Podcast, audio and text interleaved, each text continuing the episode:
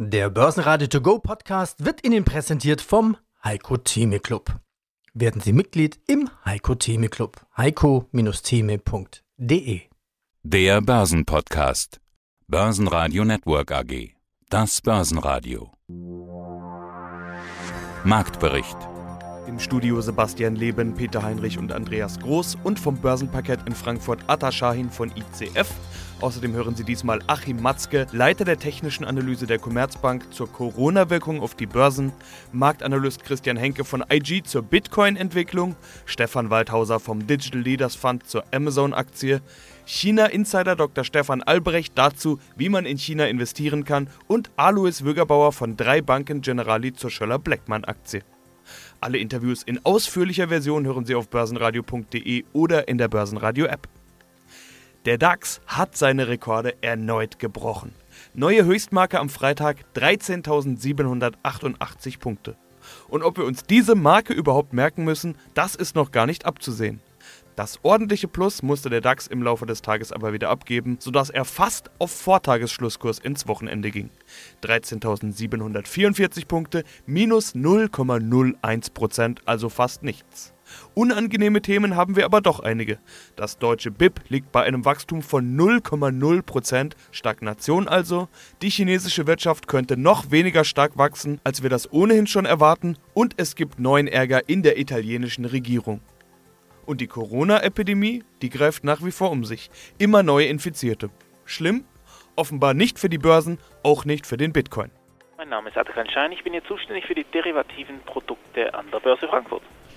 Corona, Corona, Corona. Klar ist das das große Thema nach wie vor, aber als Börsenberichterstatter hat man es momentan wirklich nicht leicht. Wenn die Kurse fallen, rufen alle Corona-Angst, dann steigen die Kurse auf neue Rekorde und dann heißt die Corona-Angst ist weg, am nächsten Tag wieder Minus und dann spricht man vom Comeback der Corona-Angst. Ah, da frage ich mal bei euch Profis nach, habt ihr Corona-Angst? Momentan ist es wirklich so, wir orientieren uns ja ein bisschen an den Märkten und wenn wir hier bei einem neuen DAX-Jahreshoch sind, gehen wir erstmal davon aus, dass der Coronavirus, jetzt im Übrigen umbenannt in Covid-19, momentan nicht so, für die Märkte auf jeden Fall nicht so relevant sind. 13.700 DAX-Punkte wurden ja locker überschritten, wir stehen höher. Wie geht's weiter? Atta, was macht ihr Börsenhändler? Was machen die Börsenhändler in der Mehrheit gerade? Also was für Papiere waren am meisten gehandelt auf den DAX? Ja, natürlich sind da die DAX-Produkte an erster und zweiter Stelle. Wie du gesagt hast, wir sind auf einem DAX-Jahreshoch und ich muss sagen, wir sind schon relativ heiß gelaufen. Es ist so, du hast das Coronavirus oder das Covid-19-Virus erwähnt. Es gibt sehr, sehr viele, sagen wir es mal, nicht so tolle Nachrichten in der Pipeline. Nichtsdestotrotz, die Anleger setzen hier weiter wirklich auf den steigenden DAX. Hätte ich jetzt auch nicht gedacht. Ja, sind wir mal gespannt. Da sind wir ja schon mittendrin in den Most Actives, also den meist gehandelten Papieren. Eine Story, die wir zuletzt immer wieder mit dabei hatten in unseren Gesprächen, ist der Bitcoin. Den müssen wir diesmal natürlich auch nennen. Nicht nur, weil er unter den Most Actives auftaucht, sondern natürlich auch, weil die Story schon wieder beeindruckt. Atta, was ist da los im Bitcoin, beziehungsweise auch den anderen Kryptos? Es tauchen ja noch mehr Kryptowährungen unter den meist gehandelten Scheinen auf. Genau, darauf wollte ich auch hinaus. Sebastian, manchmal denke ich, wir haben hier in Frankfurt eine Kryptobörse. Hier geht es richtig rund.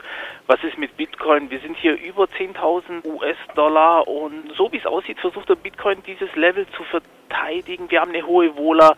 Der Bitcoin kommt auch mal an einem Stück mal um 400 Dollar runter. Das ist Bewegung, da ist richtig was los. Aber wie du auch richtig gesagt hast, es geht hier nicht nur im Bitcoin. Der Bitcoin ist das Zugpferd, aber hier ist auch richtig viel los in Ether, in Ripple, in Litecoin.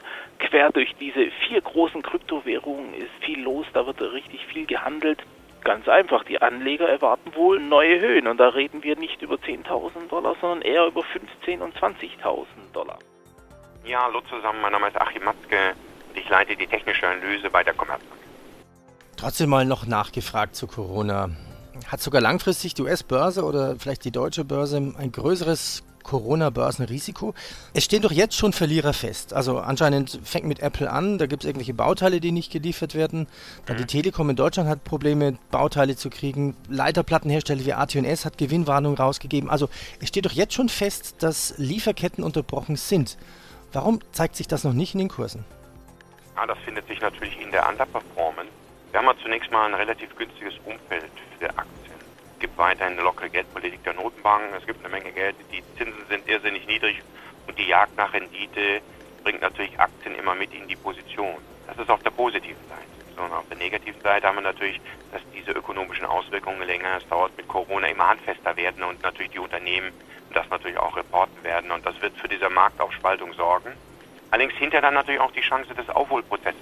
Das darf man nicht verkennen. Die Börse wird, je länger das dauert, dann hinterher diese Differenz zwischen was ist weitergelaufen und, und was ist negativ belastet, die wird es dann hinterher versuchen auszugleichen. Und da habe ich dann eine tolle Chance als Investor. Ich muss halt ein bisschen warten, bis sich mit Blick auf Corona auch zumindest mal das Peak dieser Epidemie andeutet. Wichtig in dem Zusammenhang ist eigentlich für das Gesamtpicture, mittelfristig, im Umfeld, ist das eigentlich sogar positiv für Aktien, weil der Coronavirus wird dafür sorgen, dass die weltweite Konjunktur stottert. Und die Aktivitäten des letzten Jahres, dass wir Zinssenkungen hatten, dass man ja auch Konjunktur machen will und die Weltkonjunktur sozusagen nicht abrutschen lassen will mit den vielen Zinssenkungen, das werden natürlich alle weiter unterstützen, sowohl mit geldpolitischen Maßnahmen wie auch mit fiskalpolitischen Maßnahmen. Und genau das ist praktisch der Zündstoff, der dafür sorgt, dass die Börsen tendenziell weiterlaufen und auf die danach einsetzende Erholung sozusagen spekulieren. Börsen nehmen vorweg, klingt verrückt, das wird die Inflationsraten unter Druck setzen und den Notenbanken noch zusätzlich Spielraum für lockere Geldpolitik geben. Ja, guten Tag, meine Damen und Herren. Mein Name ist Christian Henke. Ich bin Senior Market Analyst bei IG Europe in Frankfurt der Bitcoin und andere Kryptowährungen. Ich habe heute früh mit einem Händler am Frankfurter Börsenparkett gesprochen und der hat gesagt, es kommt ihm manchmal so vor, als wäre die Frankfurter Börse eine Kryptobörse. So sehr stürzen sich die Händler auf die Kryptos. Bitcoin wieder über 10.000 US-Dollar und die Trader erwarten offenbar noch mehr. Was ist aus deiner Sicht da gerade im Bitcoin los? Ja gut, beim Bitcoin, da steht ein ganz bestimmtes Datum ganz oben im Terminkalender der Anleger und der Händler auf dem Frankfurter Börsenpaket. Das ist genau der 14. Mai 2020 und um genau 19.55 Uhr. Was ist da an dem Tag? Da findet das sogenannte Halving statt. Das heißt also, die Menge der mit jedem Block neu generierten Bitcoins wird dann um diese Uhrzeit halbiert. Das heißt also, wir haben eine klassische Angebotsverknappung und viele Anleger erhoffen sich durch eine Angebotsverknappung einen deutlichen Preisschub. So, und das ist einfach, was momentan so ein bisschen auch zuletzt wieder natürlich den Bitcoin angefeuert hat. Wenn ich mir da aber, äh, Sebastian, das Big Picture anschaue, also auch wieder die Darstellung des Bitcoins in US-Dollar auf Monatsbasis, ja, ist es eigentlich seit einigen Monaten eher deutlich abwärts gegangen, trotz dieser Aussicht auf das Halving. Aktuell, jetzt im Monat Februar, sieht es nach einem Trendbruch nach oben aus. Und ja, da könnten natürlich die Marktteilnehmer, die Händler durchaus recht haben. Wenn sich also der Bitcoin jetzt bis Ende des Monats oberhalb dieses Abwärtstrends aufhält, dann kann es sogar weitaus höher gehen. Das heißt sogar rein theoretisch bis zu einem sehr markanten Zwischenhoch, nämlich bei 13.870. Vollkommen unbeeindruckt vom medialen Gegenwind wächst der Zahlungsentwickler Wirecard sehr ordentlich. 40% plus bei Umsatz und Ergebnis auf Jahressicht können sich durchaus sehen lassen. Neuigkeiten zur Sonderprüfung im Zusammenhang mit den Vorwürfen der Financial Times gibt es allerdings nicht. Trotzdem ist die Aktie Schlusslicht im DAX. Volkswagen schwächelt in China, dem wichtigsten Absatzmarkt. Das liegt zum einen am frühen Neujahrsfest und zum anderen wohl auch am Coronavirus. Der Absatz brach deutlich ein, über 10 Prozent. Und weltweit bedeutet das einen Rückgang von über 5 Prozent auf 836.800 Fahrzeuge. Im Rückwärtsgang auch die Aktie und damit unter den schwächsten Werten im DAX. Hallo, mein Name ist Stefan Waldhauser von The Digital Leaders Fund. Warum spreche ich diese Tech-Giganten an? Einer der Tech-Giganten heißt Amazon, hatte gute Zahlen, eine gute Kursentwicklung.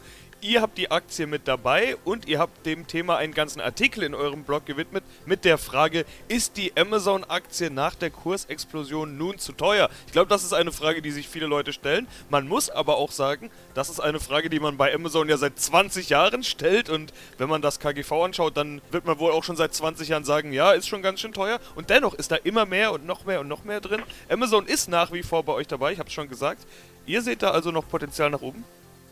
Ja, auf jeden Fall. Ich muss dazu sagen, ich habe selbst die Amazon-Story lange Jahre unterschätzt. Ich bin persönlich und auch mit dem Fonds sind wir viel zu spät dabei eigentlich, wobei der Fonds ist von Anfang an dabei, der ist ja gerade mal zwei Jahre alt. Aber die Amazon-Aktie nicht analysieren lässt über einen KGV, ich glaube, das ist, ist äh, inzwischen bekannt. Wenn man mal sich anschaut, was es für Gründe gibt, warum die Amazon-Aktie heute so teuer ist, wird man sehr schnell feststellen, die Gründe liegen gar nicht in dem immer größer werdenden Macht im Onlinehandel alleine begründet, sondern es gibt da ganz andere Dinge.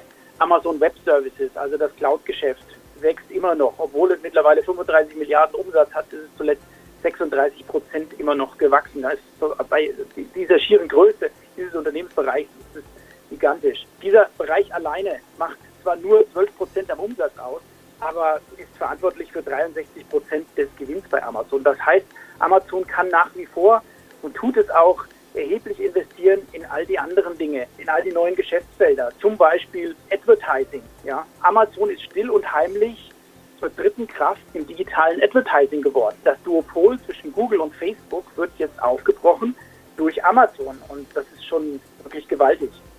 Dazu kommen das Subskriptionsgeschäft. Heutzutage ein äh, Amazon Prime-Kunde zu sein, fast schon ein Muss für jeden digital affinen Menschen, würde ich sagen.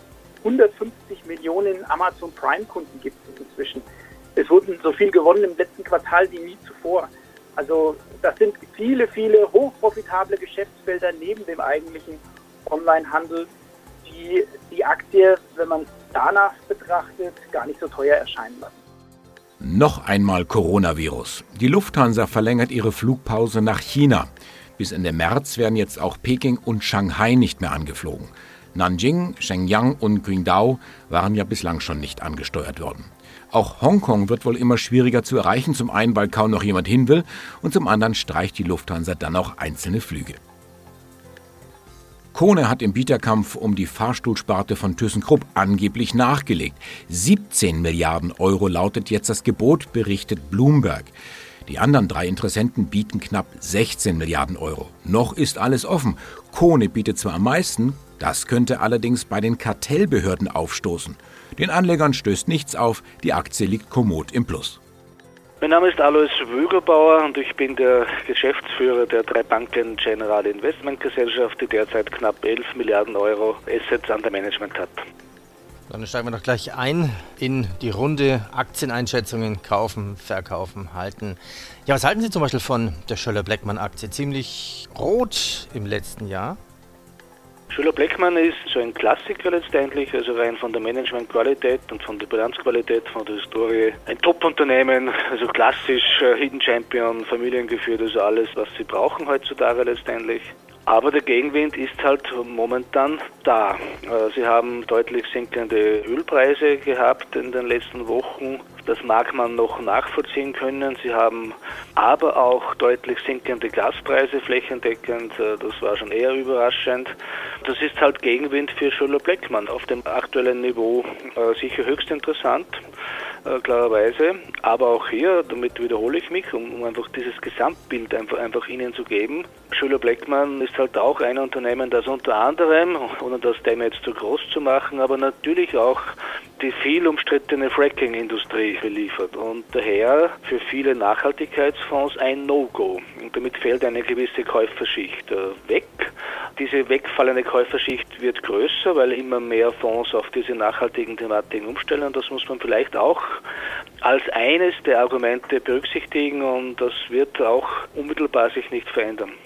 Ja, hallo, guten Tag. Mein Name ist Stefan Albrecht. Vielleicht ein bisschen was zu meiner Person vorweg, damit Sie das einordnen können. Ich habe Wirtschaftsingenieurwesen studiert, in BWL promoviert, war dann 20 Jahre bei der Unternehmensberatung McKinsey und war 15 Jahre von diesen 20 Jahren in China vor Ort, habe dort gelebt und gearbeitet. Also nächstes spannendes Thema. Sie haben das Fass jetzt schon selbst aufgemacht. China Investments investieren in China chinesische Unternehmen. Klar gibt es die Alibabas, die auch an der Wall Street gelistet sind und so weiter. Das ist alles kein Problem. Kein Problem da reinzukommen, kein Problem auch wieder rauszukommen. Also Thema, wie liquide ist das Ganze. Das sieht bei chinesischen Mittelständlern oder Small Caps zum Teil schon ganz anders aus. Oder hat sich das inzwischen auch schon geändert? Der chinesische Kapitalmarkt, immer eine große Forderung, muss sich mehr öffnen und so weiter. Die Chinesen kaufen in Afrika, in Europa und so weiter. Wir bei denen, hm, Fehlanzeige sozusagen. Ja. Wie ist da die Lage? Was muss sich da ändern? Was hat sich vielleicht auch schon geändert? Ja, also zunächst vielleicht mal zum reinen, wo kann ich überhaupt investieren und wie. Da war es historisch so, genau wie Sie sagen, ein ausländischer Investor konnte die chinesischen Unternehmen, die in USA oder in Hongkong gelistet waren, ganz normal kaufen wie jedes andere Aktieninvestment, was sie tätigen. Die Unternehmen, die an den wirklichen chinesischen Börsen in Shanghai und Shenzhen gelistet waren, die konnten sie als ausländischer Investor einfach nicht kaufen. Um das zu machen, mussten sie historisch eine Quote beantragen, die musste dann genehmigt werden. Dann mussten sie ganz schnell all ihr Geld investieren und wenn sie das wieder zurückhaben wollten, mussten sie sozusagen einen Antrag stellen, ich will das jetzt zurück. Der hätte auch theoretisch abgelehnt werden können. Also historisch ganz schwierig. Das hat sich jetzt komplett geändert seit mit, mit den A-Shares? Genau, mit den A-Shares. Es gibt hier seit 2014 den sogenannten Hongkong Shanghai und Hongkong Shenzhen Stock Connect. Dieser Stock Connect ist das erste Mal die Möglichkeit für ausländische Investoren, direkt im chinesischen Markt zu investieren und auch wieder direkt auszusteigen. Das heißt, dort täglich liquide, wie im Rest der Welt, können sie ganz normal arbeiten. Aber das gibt es, wie gesagt, erst seit 2014 und das ist natürlich auch das ein heutiger Fonds, der in China in den A-Shares investiert. Der sollte das unbedingt so machen, alles andere ist veraltet. Wie gut kann man diese Unternehmen denn analysieren? Also wie weit muss man eintauchen, um in China investieren zu können? Muss man dafür Chinesisch können? In China, soweit ich weiß, gibt es ja auch nicht diese eine Sprache, sondern die unterschiedlichen Dialekte und so weiter. Wie schwierig ist das? Also das kommt auch wieder aufs Unternehmen an. Es gibt viele chinesische Unternehmen, die mittlerweile auch einen wirklich globalen Setup haben. Da gibt es alle Unterlagen in Englisch, da gibt es ein Management und ein Investor Relations Department, was Englisch spricht. Also bei diesen Unternehmen, denke ich, kriegt man auch ein gutes Gefühl, wenn man als Ausländer was versucht. Aber wir investieren auch in Midcaps. Das heißt, wir haben auch wirkliche chinesische Unternehmen im Portfolio, ich sage mal, die wirklich auch noch chinesisch sind. Mit einem chinesischen Top-Management, mit chinesischen Unternehmen Unterlagen mit einem chinesischen Jahresabschluss und, und, und. Und um in diese Unternehmen zu investieren und um diese Unternehmen zu analysieren, brauchen Sie absolut unbedingt ein chinesisches Team vor Ort. Das geht ohne das Team gar nicht. Also das dürfen Sie niemals machen, dort zu investieren, ohne ein chinesisches Team, was dabei behilflich ist. Börsenradio Network AG Marktbericht der Börsenradio To Go Podcast wurde Ihnen präsentiert vom Heiko Theme Club. Werden Sie Mitglied im Heiko Theme Club. heiko-theme.de